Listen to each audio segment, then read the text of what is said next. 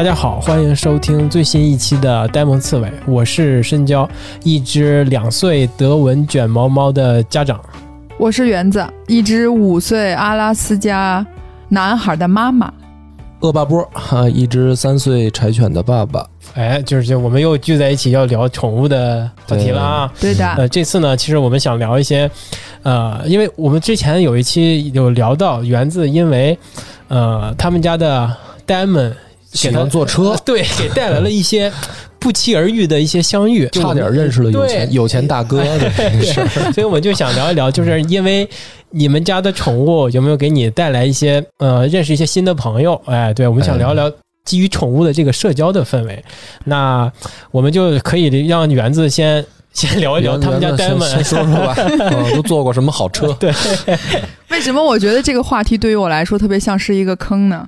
因为我感觉，如果我要现在说我还是单身，说明 Demi 给我带来的社交没有一次是一个积极并且是一次成功的社交。你怎么不从自己身上找问题呢？我自己当然也有我的问题，但我觉得他作为跟我最亲近的家人来说，他也有他的问题。他从来没有在给他找一个爸爸这件事情上，我觉得他并没有真心去对待他，反而给他自己在绝育之前想要找女朋友的那个心来讲，我觉得他是还是挺努力的。举个例子说啊，就我我那时候在给他决定做绝育之前，我其实一直在犹豫。后来我咬定牙说一定要先带他去那个宠物店。当时就是因为应该在他做我决定做绝育前半个多月，有一次我们在楼底下遛弯儿，然后当时因为我应该是那会儿好像是在看手机还是什么，反正走神了。然后等我缓过神那一瞬间，那个绳儿已经绕着我的腿绕了一圈了。然后 Damon 就像飞一样的速度，就那会儿他大概差不多，你知道一百一十斤飞出去的那个速度，我不知道大家有机会可以体验一下，就把我给拽飞了。然后直接当时就。开金了是吧？就吓了一岔。对，我就起飞了。等我反应过来的时候，我已经平平的趴在地上，然后让然后他拖着我，大概走得有个也就十米以内吧，反正。然后发现他拖不动了，因为我当时摔得非常惨。然后我就我就发现他他停了下来。我以为他停下来是因为可能他也拖不动我。后来我发现他面前站了一只黑色的拉布拉多，当然那是一只母狗。然后养那只拉布拉，当时遛拉布拉多的那个是一个男主人，然后那个那个男的就赶紧过来，还打算要扶我说：“哎呀，你没事吧？”说说感觉你这这好疼啊。然后我当机立断，就先保持镇定，我说：“你不要动我，我没事儿，我自己可以站起来。”然后 我就自己起立了。起立之后，我的裤子当时已经破了，然后全都是土。然后那人就说：“说你看你腿都那个。”他说：“裤子还在就行了。”他说：“你看你裤子都流血了。”我说：“没事。”然后我问他：“我说，我说你你们家这狗，我说你们家这狗是不是在那个发情期啊？”他说。对，他说我们正好这两天就试了，说说你们家这是一公狗吧？我当时心想说，这不废话吗？这么大反应。你说很巧，我也在发情期，这不就聊上了吗？然后因为我当时摔的比较惨，也比较那个，所以我当时就赶紧带着他我就走了。而且我拽他走的时候，真的是使了好大的劲儿，他根本不想走，他就一直盯着人家那个屁股，一直要闻。后来我就那样特别狼狈的那种，就带他走了。然后那那一个瞬间，我觉得我得带他去做个绝育。然后绝育之后呢，我就在想，他的脾气已经发生了非常大的变化。我觉得对于就是他带领我一些不一样的社交这件事情上，我其实还是有一些期许的。然后一直到这件事情它真的发生了，就非常的巧，你知道吧？就有一天已经是很晚了，冬天北京难得那一年下了雪，然后就是小区里还是有一些积就是积积累的雪的。然后我就带 Demi 下去玩了。嗯，那个听过这么几期节目的人应该知道，我是不太喜欢拴绳的啊，尤其是天黑的时候，我就比较愿意让它自己走。那天晚上大概十一点、十二点多了，然后我就把它放开，放开之后我就发现它，就是它就往很远的，就出了小区往外走了。因为我们一般有时候晚上很晚也会往外，因为也没有车了。然后就眼老远处我看到有一个人在滑滑板。你要知道那个路上还有一点水的时候，还在滑雪，就是有一点雪。我心想说，这这人这个时候滑滑板。是不是脑袋有点问题？然后这我我我在想的那个同时，我们家狗就冲着那个滑板的人就已经冲过去了。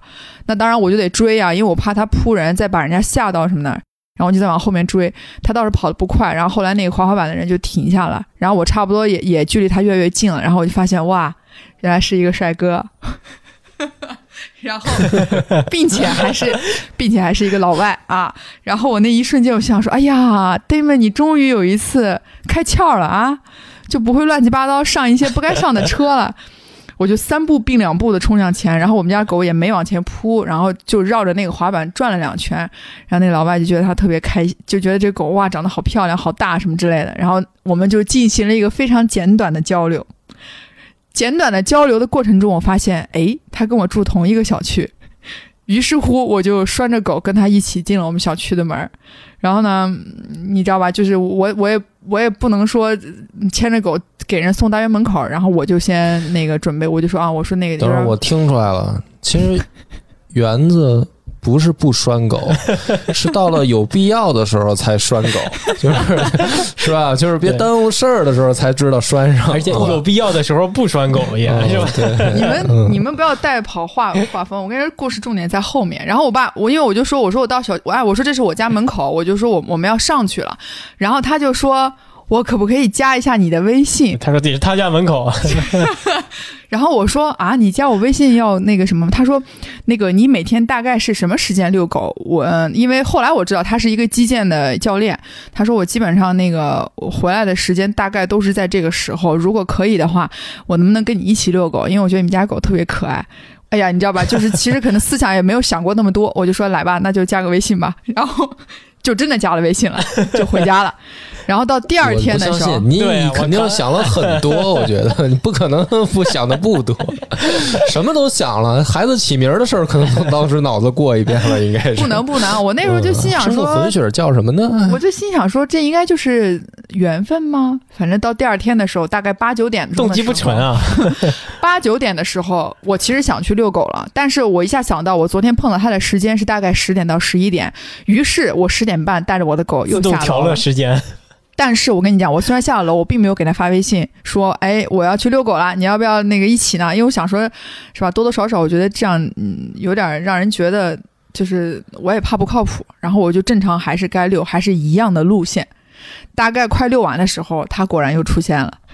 然后那个快结束的时候，然后我们又一起大概遛了十多分钟狗啊。你这招啊！然后就回家了，然后这种现象也就一周之内重复出现了大概三到四次，然后呢，就是。天真的我就以为哦，这个就是像梁波说，其实我心里还是想了一些，这就是爱情，对，想了一些东西。这哥们儿肯定冲的不是 Damon 啊，这就是爱情了。然后因为因为因为这种事情你知道吧，好消息当然要跟好朋友分享，所以我就跟我的闺蜜、好朋友基本上两三个人都说了这件事情，他们给我的答案跟你们答案是一样的，他们都说根本就不是为了遛狗，你知道吧？这就是为了跟你找一些机会相处。那平常人家也没时间那什么呀。问题就是过了一周之后，我们就再没有一起遇见过，再没有遛狗了。从此，这个人就消失在了我们小区里。我觉得，哎你没给他发微信吗？我过了一周，就两周之后吧，我倒是给他发了个微信，我说：“哎，我说你那个最近是下班比较晚吗？我说这两天遛狗都没看见你。”然后他。大概过了好久才发信息，说是那个好像工作有变动吧，就搬离了这个小区，搬到了另外一个一个一一个一个地方。然后还说，哎，如果那个有时间有机会的话，我可以去带着狗狗一起爬爬山呀什么的。我就说，再说吧。那一瞬间我就发现，人家单纯的就只是想遛一下狗而已，并不是像你们 所有人想的这种，就是借着遛狗的机会可能有别的想法。他单纯就只是想遛狗。但是我觉得挺失落的吧？对，多多少少有一点吧。难道？哎，没法说。所以我觉得我这一次宠物带给我的 社交，不是你这个表情和动作，太希望听众朋友们看到了。特别委屈，特别是，对，特别失落的感觉，没什么原则的女生。不是。我我我现在我不知道，我希望听众朋友们听完我这段故事之后，能给我分析一下，你们听完这之后，如果你们遇见，你们心里会怎么想？好吧，接下来该谁说谁说吧。我现在就是听众朋友们会想说，这个老外为了躲你，已经搬到另一个小区了吗？就这么个事儿吗？梁波，我就不相信你在遛珊珊和遛蛋蛋的时候就没有遇见这种状况。嗯，我有。那你你既然话接到这儿了，我我我来讲讲讲了是吧？我讲讲，我这个故事跟你就不一样了。因为呢，我这个遛狗的时间也是在晚上，所以呢，就是等于小区里面人也不多。但是呢，这个小区里面肯定就是说遛狗的人呢，他是有一个自己的自己的 social 的这个场合的嗯，你知道吧？就是他会大爷大妈嘛，大爷大妈他会固定在一些这个地方聚集，然后聊狗，借着聊狗呢，就是交交朋友。本来呢，我是对这种事儿吧有点排斥，就是确实年龄段差距有点大，就是你聊不对儿去是吧？对我生怕说这个，你像咱们同龄人吧，顶多聊到说啊，这个一个月挣多少。对对对，你说万一人家跟你聊一个月退休金是多少，这个事儿是吧？不太好接话儿啊。所以呢，我那个本来呢，我是没有抱着这个期望的。但是呢，有一天呢，我溜着溜着啊，然后大妈呢，就是突然就跟我说说哎，小伙子啊，小伙子，你是单身吗？哎，对他，因为之前我有一段就是等于带着女朋友溜嘛，然后大妈就上来搭话说：“哎，最近怎么就你一个人溜了？说那个姑娘哪儿去啦什么的。”哎，我就说这个是吧，就是埋墙里了嘛，已经啊，反正感情也不和了，我也不能落别人手里，我已经把他宰了，埋墙里了。大妈立刻报警。哎然后这个开玩笑嘛，然后这个大妈就说：“哎呦，说那个之前呢，我就看你不错 啊，说但是看你身边有个姑娘呢，大妈也没好意思说啊，说那看你现在单身了，呃，我呢有一个就是呃也不能说闺女啊，就是说朋友的孩子吧，年龄相当是吧？哎，这个姑娘不错啊，这个跟你感觉比较合适。然后说，哎，能不能就是接触接触接触接触，认识认识啊？哎，我这是第一次，我才知道说，哦，遛狗原来有这种福利，哈哈 就是就是原来有人在注意到我，其实啊、所以我就很开心的，我就说那这个谢谢大谢谢阿姨嘛，嗯是吧？这个哎呦，阿姨太感谢了，哎赶紧安排是吧？哎，说那个，你看这微信什么的，你就聊呗。嗯，真有这么一回。然后等于那个阿姨就给我安排一姑娘，然后一来二去的，就等于就是说啊，我这个遛狗的时候认识的阿姨介绍的你，没想到我们还有这样的缘分。哎这个开场其实可以是吧？对，就是不是那么显得硬，是吧显得不是很生硬，对就是就有一种冥冥当中注定的感觉嗯啊。然后就是见面吃饭，吃个饭什么的。那当然，这个就是这个肯定最后没成啊。嗯，但是这是我第一次呢，就是有这种感觉，说，呃，这个真的挺奇妙的，因为如果没有狗，就是可能你是跟他永远也不会说这一句话的。对，对我就是这种感觉，就是就是大街上的陌生人嘛。然后你也嗯永远不会说突然想去说，哎，看到一个，对吧？一个老阿姨在那儿，然后你去跟一个老阿姨去有什么共同语言的，就不可能啊。但通过这个狗呢，然后等于说虽然没成吧，但是我觉得，哎，好像它多了点什么东西。所以呢，后来我在带狗遛弯儿的时候呢，不是说为了再有阿姨叔叔给我介绍姑娘啊，而是我会就是停下来跟人家交流一下。我以为故意不带女朋友单独遛弯，那那不是，那不是这么个事儿，不是这么个事儿。不是你听我说，后面这有后话，你知道吗？就是说我后来呢，我会呃刻意的，就是说，哎，看这儿，就是说，因为你每天遛狗的路线上，假如说老碰到这些人，那肯定就是邻居嘛。那因为狗呢，它见到别的狗，它其实想去跟人家交流一下，闻闻闻屁股也好，或者说怎么着啊。然后，如果你开放心态的话，就是说我牵着狗过去的时候，然后人家老看见你，人家也会说：“哎，这个你这个叫什么呀？是吧？我这个狗叫什么？”然后比如说再过一两次，人家可能哎，真的这个有的叔叔阿姨啊，就从兜里面掏出小零食了，对对对然，后就说：“哎，来珊珊又见着了，来吃一个吧什么的。”就是他会有一种社交，对，因为你你原来可能没有想到这些事儿，但是你哦说哦，原来这也是一种社交，那你就留下来攀谈两句是吧？我说叔叔来抽一根啊，或者怎么着的，然后呃怎么样？这个最近是吧？对聊聊生活，就是聊一聊，聊一聊，因为他们可能不工作了，但是他们说，哎，看你挺忙的，你干什么的呀，什么的。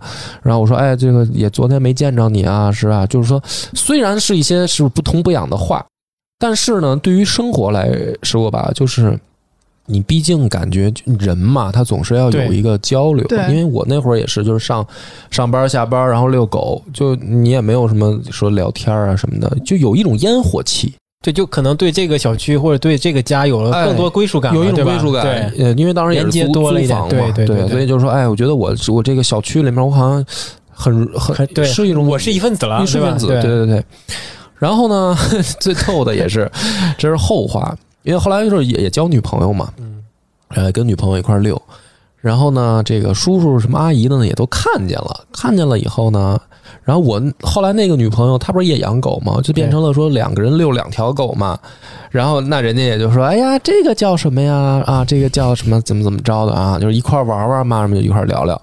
这个我都没有意识到问题啊，直到说分手以后啊，分手以后，然后我又交了新的女朋友。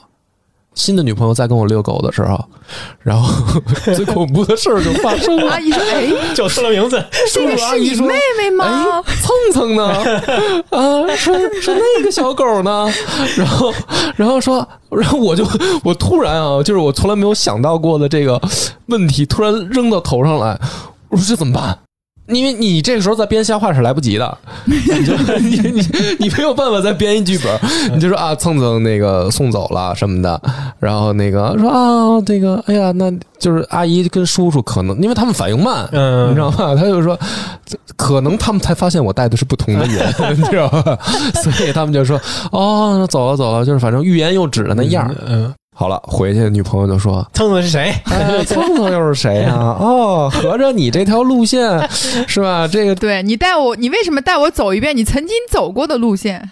对呀、闹半天，我跟你经历的这个生活，其实跟之前是没有什么区别的嘛，对不对啊？是吧？这越描越黑，越解释越吓人，哦没法解释，你知道吗？特别恐怖，没法解释。吓人了。这个然后就是说那个诛心，啊，然后说说那个，你不是跟我说你之前在这儿没交过女朋友吗？啊，怎么这闹半天啊？有人啊什么的？哇，天！我当时就想说，原来这个宠物搜索里边还有负面的。对对，就是这也是一我的小插曲，就是我是没有直接说蛋蛋也好，珊珊也好，说他们直接说纹了一个这个什么美女的宠物的这种 艳遇，这种很少，就是也碰到过，但是也就简单聊几句就完了。对，我可能更多的是跟这个大爷大爷大妈的 social，对。我觉得啊后，没想到一开始我还挺美，然后我觉得梁博是有点收敛了，你觉得吗？他肯定是有这样，但是介于现在，你知道吧？他就拿捏这个度，他不能有些事情他不能说出来。嗯，反正这个事儿是呃，我觉得挺挺意外的，就是因为这个感觉啊，它有一个变化，变化是什么呢？就是你从最开始呢，你觉得你跟周围的这些小区里的人啊，没有什么交集，因为咱们现在这个社会的确是原子化嘛，你？隔壁住的是谁，你都不知道。然后你也没有任何的机会去跟你这个什么邻居、小区里边人去去交流。然后你从这个状态呢，因为有了狗，然后你转变到说，其实呃，你周围有很多人，他们是可以聊几句的。当然也聊不了什么事儿嘛，但是就是说，好像建立了一些、感情的联系吧。嗯，对，就是对，就梁博说这个，就是通过这个宠物，就是跟嗯原本陌生的人产生一些联系，产生一些联系。对我觉得这个是非常是非常然后好，的。然后对。这个时候呢，你定义这种联系啊，其实就是一种就是叫什么泛泛之交也好，或者说叫萍水相逢，你是这么定义的。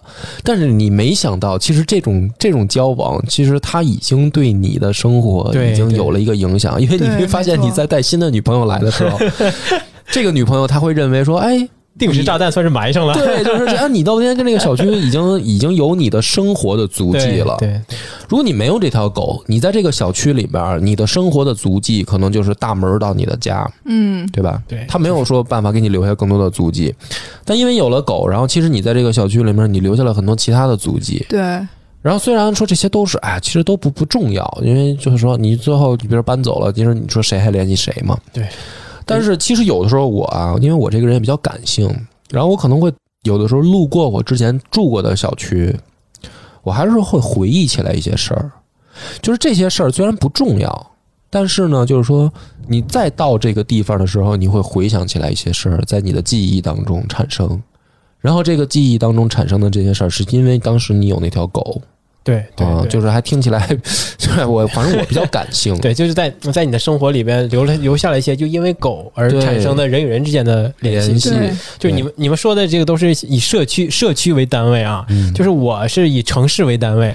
就我前一段时间吧，也有可能是因为我们也做，因为做这个节目，我才知道了一个小活动，就是一个一个小的一个机构吧，它跟北京领养日就是猫的，它有这么公益组织联合做了一个小活动，就是它那个活动的名字叫什么？偷走你家的一个罐头，就是把你家猫的一个罐头你偷偷的拿走，交给这个活动组织，呃，他们就会会把这个这些收集来的罐头再分享给那些等待被领养的那些猫咪。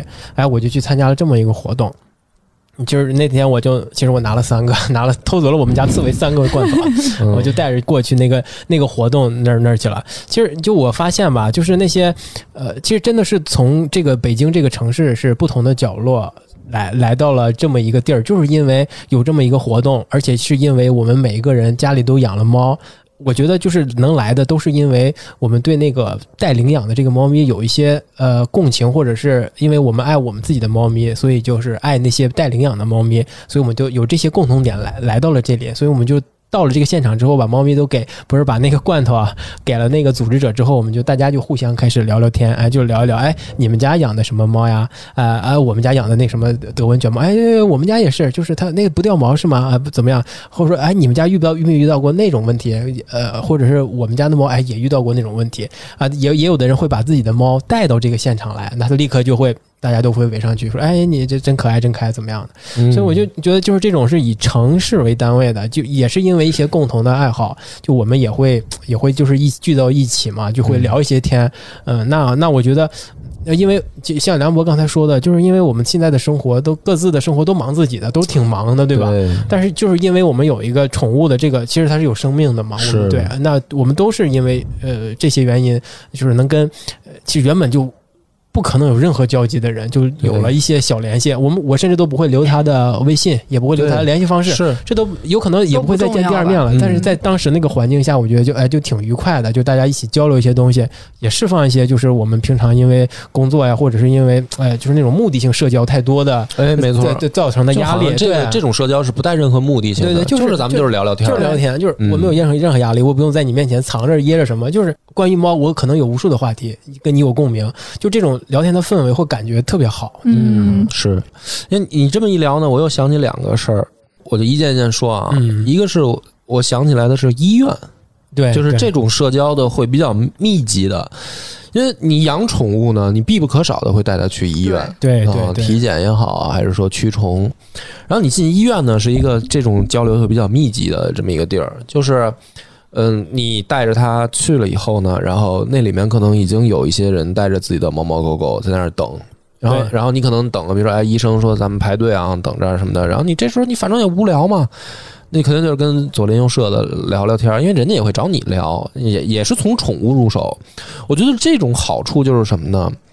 就是你跟人啊，就是咱们人跟人之间啊，你总是先带着一种先入为主的观察，对吧？比如说年龄、性别，对吧？你连年龄肯定是说，你说年龄差很多的，那你就先入为主的就是啊，不用聊了对，没没什么共共同语语言，对对吧？然后就是性别，你看年龄相近，哇，这是一性别相异异性，那你也得斟酌一下，对吧？你比如说像男生就特简单，哎，哥们儿抽烟嘛，是吧？对对对就就聊上了，可能。那你说一女生呢？那你就说，哎，那我我我得慎重点儿，别到时候让人给当流氓了，对 对吧？但是，一旦有宠物呢，它就是一个特别好的切入点。对就是我可以不直接找你说话，我可以上去说：“哎呀，小可爱，叫什么名字呀？”这个时候你就得答话了，对，这个对吧这个动作特别对，对直接小可爱去了，对就是哎，真可爱，小宝贝儿。就是不，而且人家问人家来摸你家的宠物也是这样，吧？对吧然后人家说：“哎呀，你几岁了？叫什么？”那不可能狗跟他说呀，这肯定是我得答话。对哎，你一答，这就搭上话了，搭上话了就可以聊天了嘛，对吧？当然，谁我觉得现在啊。就是说，现在社会吧，老是说，哎，咱谁也不缺聊天的。但是实际上是什么呢？实际上是说，每一个人其实还是需要交流的。对，是这样因。为要么你就低着头看手机，你说这个上上下通勤的路上也好，还是什么，你就看手机。其实然后你回家你也是一个人，然后你周围的生活圈子很窄，除了同事就是那几个数一只手数数得过来的朋友。那那你说每天又不在一块儿，对吧？就很少就很少建立一些新的连接，吧？对，然后然后你就算见到陌生人了，就是能不能有共同话题，你还得找话题。啊，宠物这个呢就特别直接，哎，小可爱叫什么呀？几岁啦？哎，掉不掉毛啊？它平常吃什么呀？哎，你们马上就聊起来了。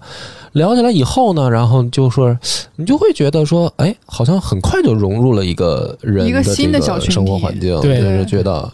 虽然可能年龄差别很大呀，或者说这个背景也都不了解嘛，然后但是医院里面这个会更集中。哎，什么宝贝儿什么病啊？对对，对这个是万万年不变的话题，那 怎么了？一定能什么？聊得开。对，啊，然后你一聊，哎呦，你说，哎呀，他这应该怎么怎么的，反正他也不是医生，我也不是医生，但是我们就说，哎呀，什么什么症状，怎么怎么聊嘛，什么的，哎，这一聊呢，反正感觉距离一下就拉近了，然后你就觉得，哎，就是我觉得人呢，为什么还是说，虽然到现代社会了啊，他还是一个群居动物，就是是的他需要跟同类的交流，对，就是面对面的交流，我觉得也非常重要，而且不带目的性的，没有那对，么而且而且，其实宠物们的存在其实是拉近了我们跟一些陌生人之间，不管同性还是异性之间这种距离。我记得那会儿 Damon 在打那个细小针的时候，一开始我特别着急，我特别慌，因为就我一个人，我我我就被那个卖狗的人骗的，我也不知道要怎么办了。然后进去之后，医生让打针就打针，该剃毛剃毛，打哪个腿就打哪个腿，我就我完全是懵的状态。然后我们进到。同样都是细小那屋里，发现那个都大家各种各样的品种都有，所有的主人坐在里面，其实大家都很着急。进去之后嗯就会有人安慰你，其实你根本也不认识他，他就跟你说没事儿。对对咱说白点儿，就是说白来的善意，就是这种交流，它其实最让人舒服的，就是说这是一种你不需要付出什么的就得来的善意，人跟人之间的善意。对，他是发自内心去真的劝你说你不要紧张，没关系的，你的情况他他们家就是他会说啊，你小狗狗情况没那么严重，你看我家这个怎么怎么怎么，他就会拿他的那个去给你分析，然后你其实慢慢慢慢。就你也不太会，反正那个当下我其实是不太会去怀疑他到底这个事情说的真还是假，还是怎么样。就你会接受他对你的这些好意，是这样的。对，然后，然后，呃，比如说他们说，哎，别给狗狗吃什么鸡骨头啊，什么这些，其实你也知道的一些事儿，或者说也也都是一些呃不痛不痒的话。但是呢，就是大家在交流这些不痛不痒的话的时候，你会感受到别人对你的善意，对就说什么不重要，那个哎那个传递的那个情绪最重情要，情。绪很重要。然后这个是其实是某种意义上来说啊，是一种心理上的一种互助嘛，互助对啊，对一种按摩，就是因为现在大家生活节奏很快，人跟人之间的这种交流也很少，然后通过宠物得来的这种白来的善意嘛，对，其实是很美好的是，啊。而且我刚才说到这儿呢，就是说还还有一种情况啊，另一种情况是你甚至没有见过对方面儿的一种善意。这是什么事儿呢？就是说，像珊珊啊，她平常出去遛的时候啊，因为我也是晚上遛，有的时候不拴啊，她总能找到一些别人留给猫的吃的。啊比，如说，可能有的是在那个房屋旁边嘛，就人家门口旁边；有的呢，真的是留在犄角旮旯里。对，然后珊珊自自己就能找到，然后他找到了，他就跑过去，他就是吃吃喝喝，就是别人给流浪猫我们家那个的那种。是其实人家是留给留给流浪猫的，对。有的时候是猫粮，因为看猫粮呢，我会拽着点儿。嗯。啊，但是有的时候就是什么鸡肉撕碎了啊，什么小骨头、小排骨撕碎了，或者怎么着的一些小鱼干儿什么的，人就留在那儿，留在那儿呢，然后珊珊呢，就是她就跑过去吃，吃了我当然也会拦着，但是呢，这种啊，可能就是我自己比较多愁善感了，就是我会想象一些啊，这个社区里面还有一些我没见到的人，然后这些人呢是在这个社区里面有他们自己的生活足迹的，就那种感觉是什么呢？就是说你不可能知道你这个小区，哪怕就是你这一栋单元楼里面都住了什么人，这些人是什么样你也不知道。但是呢，这个小区里面，如果你没有这条狗，你发现不了这些细节。对对对对，哎，你有了这条狗，你发现了一些细节，说哦，原来我那你想说这个老有吃的，那一定是有人放在有人放在那儿。这个人会不会是一个，比如说呃善心地善良的老阿姨，对吧？她每天她定点儿来这儿给猫猫留吃的，对吧？你就开始想象他的故事你可能会有一，个想象，你知道？但是我是觉得什么呢？就是啊，因为我我我还是那种想法，就是我可能自己比较呃感性，我会觉得这是另一种善意。就是说，会让你感觉到另一种安全是什么呢？你生活的这个环境里面有很多善良的人，是的，对吧？对，你你你，比如说你生活在这个环境里面，竟是竟是那种就是脏乱差，然后这个大家都是那个什么墙上乱涂乱画，然后经常你听说谁谁谁家被什么贼抢了什么的，你可能也见不到这些人。但是如果你生活在这样的小区里，你心里面也会觉得不安全，对吧？然后如果你生活的这个小区里面有很多地方，你会发现，哎，有很多好心的这种，可能是老老爷爷老奶奶也好，或者是叔叔阿姨的，留下这些给流浪猫的吃的，是吧？做那种就是简易的小猫窝什么的，搁在那些不起眼的地方，然后你会觉得你生活的这个环境很善良。嗯那这种东西还是那种，就是说白了，它可能是不重要啊，没有对你生活产生什么直接影响，但是你在这个环境里，你会感觉很舒适。而如果你没有这条狗，其实你根本就注意不到这些。它给你带来了一个新的视角和新的出现的一个场景，它是由它帮你找到了这些，呃，别人遗留在那儿的，就是给流浪猫、流浪狗一些食物，嗯，你能就是从这个里边能感觉到那些善意。对啊，所以说这种宠物所谓的社交，就是甚至我会想到，不一定你要跟一定要有交流，要有对话，就是它还是会这个狗狗，它会带着你去发现生活当中的一些很小的美好，这个就很高兴，我就觉对得，对对对。嗯其实我还想起来一个呃一个小的点嘛，我就是刚才梁波刚才提的那个。其实也不算是给你宠物社交给你带来的一些坏处啊，其实不算坏处，对吧？就像你的呃大爷给点破了你之前带相 带不同的大爷太懂事儿了，其实其实有的时候吧，就是我家的刺猬啊，其实也是会给我带来一些社交压力的。不知道你们会有没有这种同样的情况？就是你知知道，就是我们，因为我们平常就是假期的时候。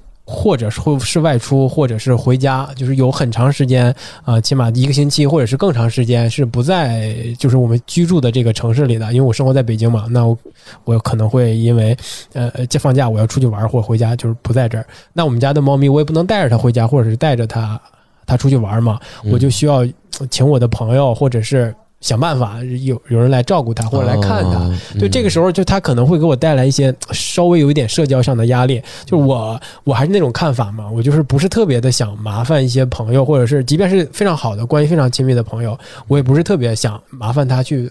就时不时的给他添麻烦来照顾我们家的这个猫咪，嗯呃，但是有呃，我记得有一次吧，没办法了嘛，那我还是得请我的朋友来帮忙帮忙照照顾。那我也是，可能是憋了好久，或者是想了半天的理由，说，哎，我在发问之前，或者是提出这个需求之前，我说了一大通，哎，我说我不得不去啊，或者是不得不回家，你看怎么办？你你你嗯你你铺垫了好久，才最后才说出来，就是，哎，你能不能帮我们照顾一下我们的猫咪？嗯呃，其实最后得到的答案啊，比我想象的肯定是更容易达到的。其实如果我是在，即便是最开始说出，哎，你能不能帮我照顾一下我们家的这个刺猬？我相信他也会那么非常开心，或者结果可能是一样的，对对对对就是我原本以为我我需要是给人带来了麻烦，其实并不一定是。真的给他带来了麻烦，这这些都是我想象的，嗯也是这个所谓的社交压力，也都是我想象出来的。我觉得就是你跟朋友之间的关系吧，这个城市生活也是已经建立起来了。我们的一个意识是不要给别人添麻烦，但是其实你如果给别人添了麻烦呢，就是通过这个宠物也让我知道了，哎，我跟我这个朋友之间的关系就能把那个那小小的那个隔阂或者是障碍就是清除一点，就让我知道啊，还是温暖的，还是大家是可以呃是牺牲一些自己的时间或者是一些精力来帮你来照顾这个我的亲人，你的亲人，就是这种感觉。嗯，我觉得这一点也是一开始的压力，后来也就变得哎，就是有一些好的地方给我一个反馈啊。嗯，对。咱们这个正面呢，其实说的也不少啊，因为在我们这个选题里面呢，还有一个问题就是，反面的，其实这个社交里面也有一些负面的，对对对对，嗯负面的有一些不文明养宠行为这啊 这，个就真的是，是你啊可能在在你的小区，像你们遛狗，对吧？嗯你肯定是见到有一些，呃啊，甚至我就是那个对，你你对 我刚想说，你。经常给珊珊不拴绳呢，是吧？是，所以我们呃节目嘛，就是要正反面都要说，对才显得我们才客客观。对，这这个我我我先说吧，因为毕竟不是什么好事先说自己啊，我先不说别人，先说自己。我确实有过这种行为啊，就是说一开始刚刚养狗的时候呢，我会特别注意。首先，我身上会带着这个卫生纸啊，嗯甚至是带着那种一次性的塑料手套。它万一拉在路上了，我就捡捡，然后我就纸包起来，然后扔扔啊，或者怎么着的嘛。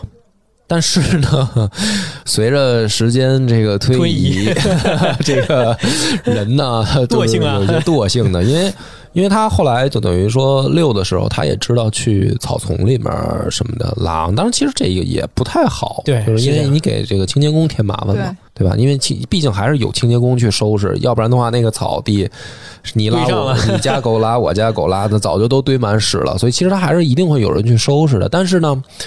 从偷懒的角度，你就想，就是说，他去草丛里拉了肥了，啊，给大自然施施肥吧，就我们就省事儿了啊。然后这种习惯一旦长了啊，他有的时候他会突然的冷不丁的，也不知道今天他妈怎么想的，就在路中间来了一炮，来一炮，他就今儿没等到草丛里，他就自己就开始解决了。那这种时候呢，就是突然来这一下呢，没带卫生纸啊，是吧？哎，我就已经没有那个习惯，再说得给他带了嘛。对然后我一般呢就是快跑，就是假装假装快跑，甚至我就假装不认识，谁谁谁的狗啊，是吧？谁这么不讲卫生啊什么的。但是呢，有一回很尴尬是什么呢？旁边啊，轮椅嗯上坐了一个大爷，然后。这个是这他妈特别讨厌的，就是珊珊正好这一次呢，她就是又跑到这个等于走着走着，突然就在路中间，噗来一跑，就很尴尬。然后呢，我也确实没带纸，我什么身上就是能捡的都没有。然后就看旁边那个大爷啊，就我以为他坐轮椅已经不行了嘛，而且就是就是突然的他就带。你家狗在路中间拉屎，就是特别大声，而且不断的重复指着我说，就是当时我就是无地自容啊，就是你就感觉我靠，这老头儿哪来这么大力气？突然他妈活了的感觉啊，然后就很尴尬，但是呢，就是灰头土脸的吧，就是赶紧想办法是吧？跑呗，那能能怎么办呀？你你怎么弄啊？对吧？你怎么捡呀？就是特别特别尴尬这种事儿，我确实是必须谴责，不，其实大家谴责啊，但是我也知道不应该啊，但是真的就是有过这种事儿啊。然后还有一回也是，就是拉人家店门口了，这珊珊真是不省心啊！哦，就是那种小卖部什么的那种小小超市嘛，拉人门口，人家老板就在门口那儿，就是因为人家收银柜台就在门口嘛，嗯小马上出超市是吧？对，人马上就出来说，哎，你这怎么着怎么着？那这样的话呢就好好一点，就是说，哎，老板买包卫生纸，呃，我给你剪了呗，对不对？这个还好一点，但是就是说，确实也挺羞愧的。嗯，怎么说呢？就是咱要是说我在你门口拉泡屎啊，那是我他妈挺 挺傻逼的。但是这狗呢，我也它突然来这么一泡，这我也挺无奈的，确实挺丢人的。对，就是对于别人来说是挺 就是挺讨厌这种行为，挺讨厌的一件事儿。这就是不文明养宠的代表行为之一。对就是不收拾你们家宠物在外边的随地大小便产生的污迹，对吧？对对确实是，确实是这个。我是先自己就撂了这件事儿，我确实发生过。你你你，对你撂完我也可以撂一 你也个。撂一个啊？你说，就是那个猫养猫嘛，猫是不需要遛的，就是家里有猫砂盆，嗯它呃有需求了就会自己去猫砂盆里就把它解决掉就好了。嗯就现在这种这种猫砂呢，也都是可以直接丢到那个什么里的嘛，马桶里的，你就直接豆腐豆腐猫砂那个铲那种，对吧？子丢到马桶里就行了。对对对对对对，就是其实还挺方便的，但是我也不知道为什么，我我就没有养成，就是把它这个屎和呃就是结块的尿的猫屎猫砂是放在这个马桶里直接冲走，我养成了买一个拉小型垃圾袋，就专门装 猫屎猫砂结块的那种小的垃圾袋。我嗯每次铲完之后吧，就把这个垃圾袋一系，就放在了垃圾，就是我们大的垃圾袋里，或者单独放一个地儿。是就一会儿出门的时候，什么时候丢垃圾的时候再扔。对，嗯哎，就是我们家那个小区吧，是它有垃圾间，就是那个垃圾间，因为自从那个做了那个垃圾分类之后，那个垃圾间是不允许丢其他的，就是像厨余啊什么这些那些特别汤汤水水或者什么这些之类的呃垃圾，只允许丢一些盒味儿。对丢一些盒子呀、箱子这些之类的。我的不文明行为就是，我直接把这个装着这个猫砂的呃猫屎的垃圾袋直接丢到垃圾间里了。嗯那那个我那其实我最开始还没有意识到我这个行为有什么特别恶劣。你看我包装的挺好的，对吧？那天我出门就是也恰巧赶上了，嗯就是有一个呃，就是负责清理这 这这些垃圾的人，嗯刚好在我上班的时候，我在等电梯的时候，那个人呃刚好也在这个同一个楼层，嗯正在清理那个那个垃圾箱，那个当然了，我是扔过的了啊。我我一下就反应过来，哦，原来是，因为你看他们是在那个里面不停的翻倒，对是他们是想拿到一些可以回收的东西，是要拿出去卖的，或者是一些他们会预分类一下，对吧？是那那我想到，那我扔以前扔的屎啊或者什么之类的，那他们都有可能会打开或者是什么之类的，呃有过什么碰触的，会给人。添麻烦嘛。对，就是给人添了其实挺大的麻烦的，我一直没有意识到。嗯那我我就后来我就不再用这个塑料袋了，就本身用塑料袋本身它就是一个不环保的行为嘛，对对吧？那我还又把这个装了把屎的塑料袋那个垃圾袋丢到了那个不该丢的垃圾桶里，就是双重污染环境。那我就只又又重新养成了这个习惯，就是把这个猫屎啊、猫砂直接放到那个嗯马桶里。其实这样。也没有麻烦多少，其实更方便，甚至，但是我也不知道为什么最开始就养成了那种特别不好的习惯，对，也是给人造成了一些不必要的麻烦吧啊。我我我检讨一下你你说这个，我又想起一个，我再撂一个事儿，相互撂勾起了一些回忆。就是蛋蛋还小的时候，特别小的时候，就是等于可能四五个月的时候，因为他小嘛，然后呢，他就不会下楼，嗯但是他能上楼，就是他往上爬，他能爬上去，但是他下不了楼。然后那会儿呢，我是有的时候啊，我那时候是在也是租房，而且是跟人合租。养蛋蛋的时候挺早的了，嗯好多年前了。我那会儿还是跟人合租，合租的时候呢，有的时候啊，就是说，呃，门就开着，因为什么呢？就是大家透透气嘛。对，因为合租的时候，就是你开空调什么的，其实就是 挺闷的。对，我知道你的意思。你就把把把门都开开，因为反正大家就串堂风嘛。但是开的时候呢，因为他还小，我知道他下不了楼，我就心里边就觉得没事儿，反正他只要不下去，他就跑不丢嘛。嗯上我可以找着他嘛，上楼，因为我那时候还是那种六层老式建筑，然后我住在五层，所以他会你上你就上一层，我也能找着你。后来呢，我就发现一个问题，就是门开着，他就溜达出去了。特别好探险，当时呃小狗小嘛小的就特别外对外界充满好奇，他就上楼了。上楼以后呢，不知道从什么时候开始啊，他养成一个习惯，他去六楼的那个门口，他会尿一泡，就是他可能养会成 习惯了对他做一个标记啊什么的。嗯这个时候呢，我也意识到不好了，我也知道不好，那肯定是不好啊，肯定是不好，肯定是不好。但是呢，呃，有的时候啊，就是还是会不注意，因为这门开着，他就溜达出去了。你说要不我咱们就合租的是我把门关上，好像也不太现实，对对吧？因为人家想通通风嘛，或者怎么着，我只能说我尽量注意管着点儿，别让蛋蛋溜达出去。但是有的时候还是会还是会溜达出去。然后人家那个可能第一回、第二回人家没说什么，第三回楼上也是一老阿姨就下来了。谁呀？对，下来，因为人知道你这狗啊，一开始可能还就是说说一说，注意啊你注意啊什么的，你狗什么的。但这个时候呢，也怪我，我没有引起这个重视，就是发生了第四回、第五回，那老阿姨就受不了了，就是说你这就是属于故意的吧？不让我过日子呀？啊，你就是不想让我过好日子呗，小 Z？哎，这真的堵着门口骂街了，开始骂街了，开始啊！啊。那我一开始呢，我就是说还假装我得应付啊，我说哎，对不起，对不起，阿姨什么的，怎么着的。但是呢，你知道这人吧，他我也有脾气啊。那骂街时间一长，我也受不了了。因为老太太车轱辘话来回说，那我说你能怎么办啊？对吧？我到最后我也不耐烦了。我说要不你报警吧，好吧？你让来警察来解决吧。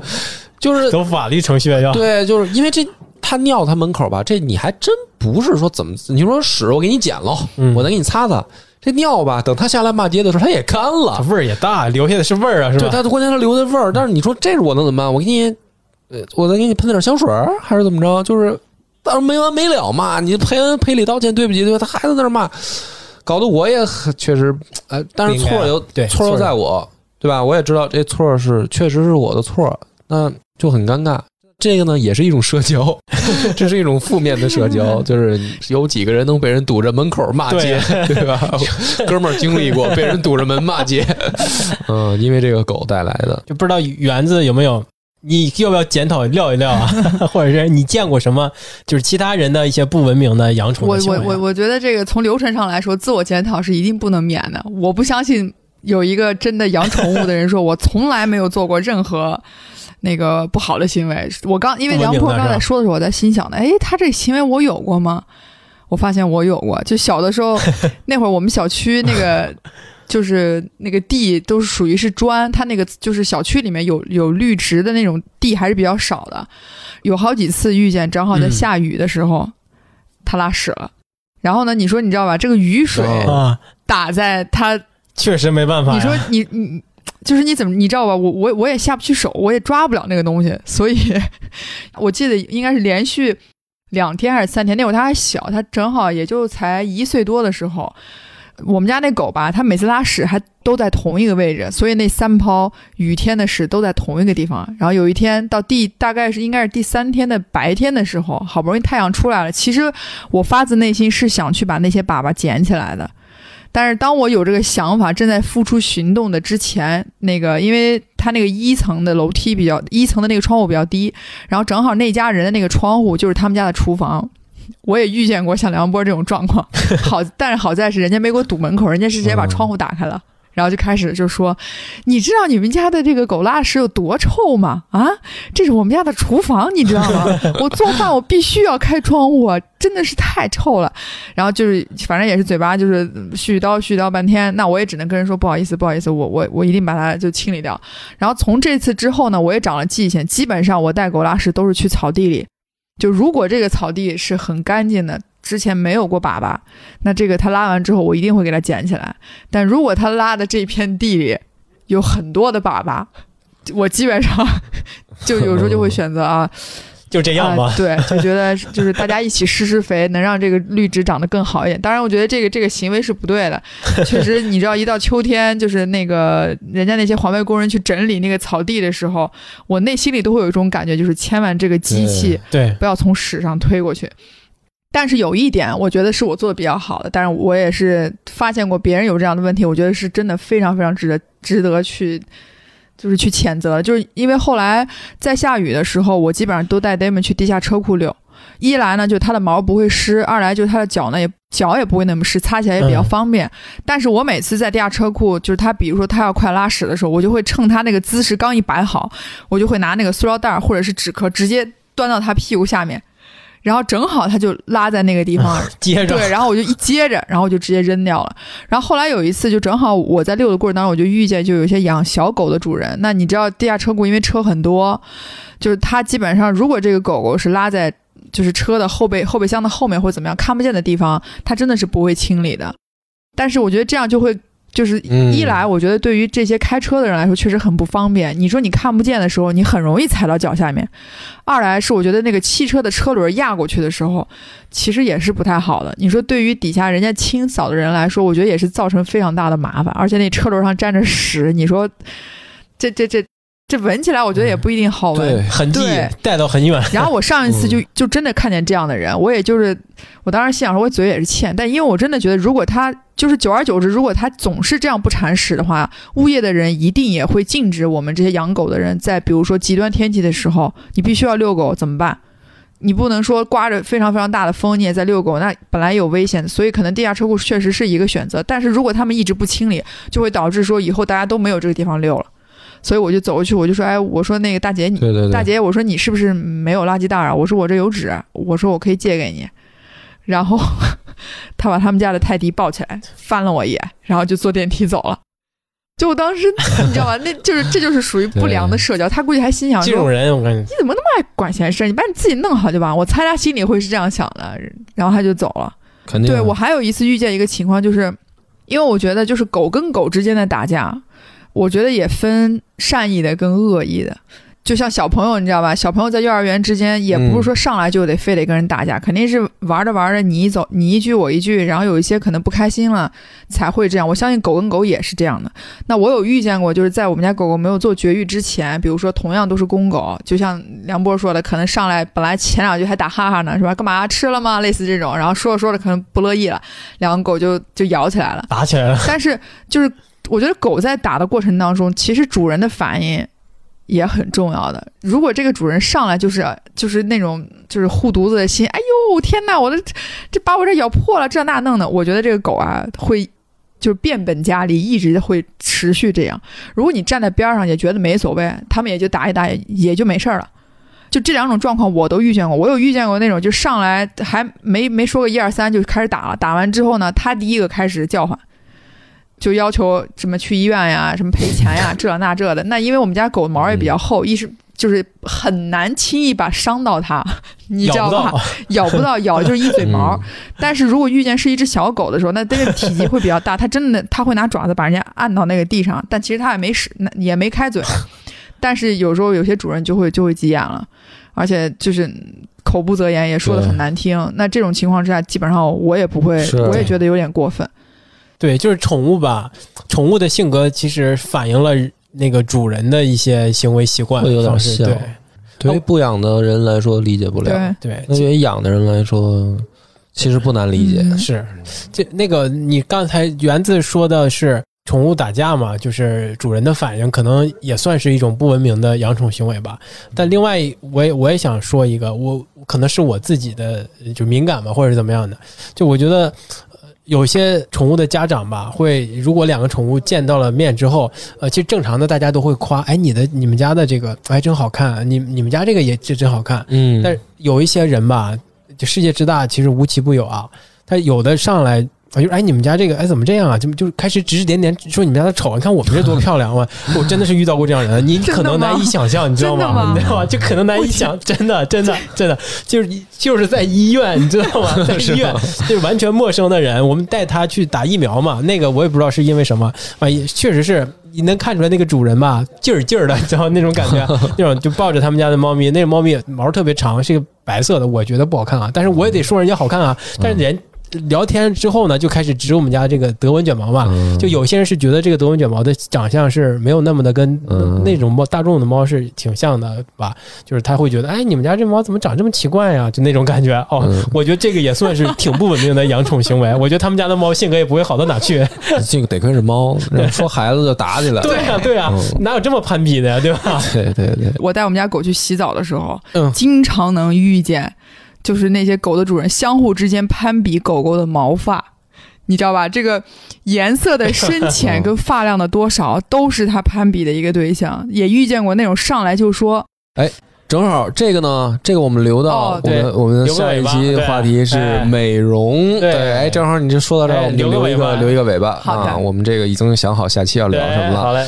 所以呢，这个总结一下，就是今天呢，我们其实正反两方面也都说了，对吧？因为这个养宠物给我们带来一些额外的社交，这个社交里面啊，肯定有好的部分。但是呢，也也可能有一些不文明行为，而且我们也没说别人，我就我先检讨自己，对，先检讨自己吧，先检讨自己有做的不足的地方，然后说出来呢，也是说与大家共勉，就是说尽量改正这些不文明行为吧。然后大家要养宠物呢，也要尽起这个责任啊。然后而且呢，嗯，我觉得还是要更多的看到说它给我们带来的好的那一面啊，因为我觉得好的那一面是狗狗带来的。不好的这一面是我的问题，就是不是说狗的问题啊，你不能让狗不拉屎，对吧？这姿态要摆正，对，对就是说我的问题我要认，那它带来的好处我们也要说，嗯，所以今天咱们聊到这儿就差不多了，差不多，感谢大家收听，那就我们下期再见，再见，下期我们聊美容的话题，嗯，拜拜，拜拜。